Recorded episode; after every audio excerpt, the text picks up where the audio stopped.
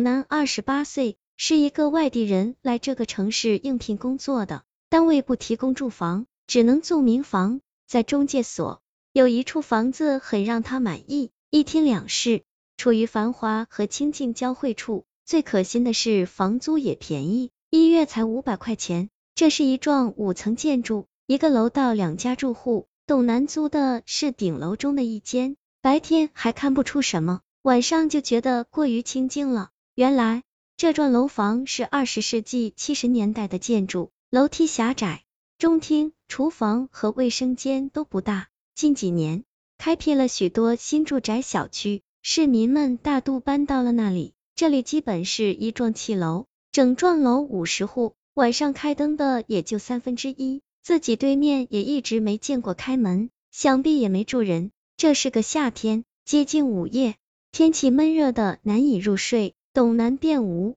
聊的看着电视，突然听见有人敲门，他满心狐疑的打开门，站在门口的是一个清秀脱俗的女孩，大约二十四五的样子，身体精瘦，很像一个跳芭蕾舞的，五官漂亮，只是面孔有些苍白。董楠小心翼翼的问道：“你是？”女孩说：“我住您对门，这几天出差回来，听说搬进一个新邻居，听见您好像还没睡，登门拜访一下。”董南忙说：“欢迎欢迎，请进来坐。”问女孩喝茶还是咖啡，女孩说纯净水就行。董南赶紧从冰箱里拿出一瓶。房东有台老冰箱，压缩机一工作像拖拉机一样的响。女孩说，她叫刘慧，是本地人，母亲早年去世，父亲另娶，因和继母不和，就自己单独住在这里。大学毕业，学医的，未婚，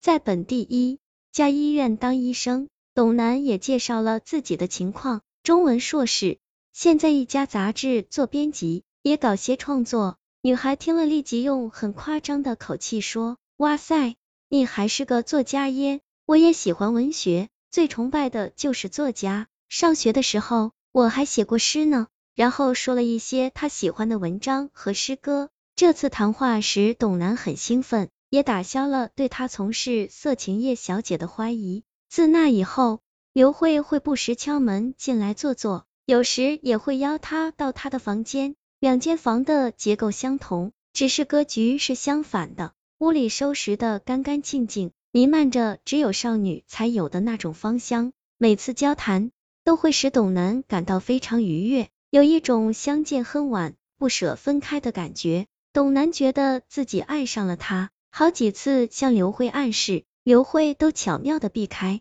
后来说白了些，刘慧说：“咱俩不合适，我有一种怪病，会害了你。”董楠问是什么，刘慧说：“不能说，说了会吓着你。”这时，董楠更加好奇。一次接水杯时，无意中碰到了刘慧的手指，就像碰到了几根冰棍。他留意刘慧的脸庞，总是苍白的，毫无血色。见董楠有些失落，刘慧哄小孩一样的说：“我会未卜先知，你的姻缘也在这个房间，而且就快到了。”董楠问怎么回事，刘慧狡黠的说：“天机不可泄露。”不知不觉夏天就过去了。董楠出了几天差，上楼时见对面门四敞大开，一个老爷子正在大厅打扫卫生，就问大爷你怎么在这儿？大爷说这话说的，我的房子我怎么不能在这儿？董楠说您领会错我的意思了，我是说以前一直住着的是一个女孩。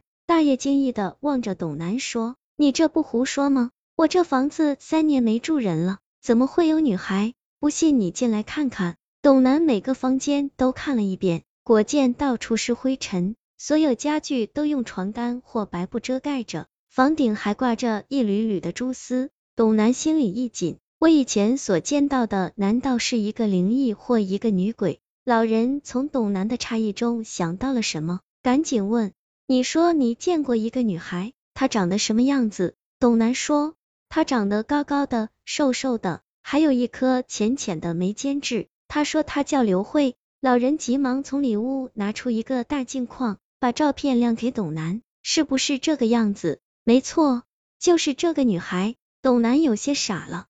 老人用袖子擦拭着镜框，说：“闺女，爸爸知道你还留恋这个世界，舍不得走，还在这里流连。老人擦着眼泪介绍了女孩的情况，大学刚毕业就得了白血病，多方抢救无效，最终辞世了。这天晚上，董楠一晚上没睡觉，心里非常紧张、忐忑不安的。他想再见一次刘慧，又怕她真来了自己恐惧。这天将近午夜的时候，敲门声又响了。他壮着胆子把门打开，不由吓得魂飞魄散。外边漆黑一团，刘慧一张脸飘在半空，披头散发，一张脸泛着绿光，忽闪忽闪的，咧嘴一笑，露出满口白森森的獠牙。他不由惊叫一声，昏迷过去。董楠醒来是在一家医院。首先映入眼帘是位貌似刘慧的女孩，见董楠紧张的盯着她，嫣然一笑道：“我第一天租房搬进去，突然断电了，想请你到房间里看看电路，谁知你就吓昏了。”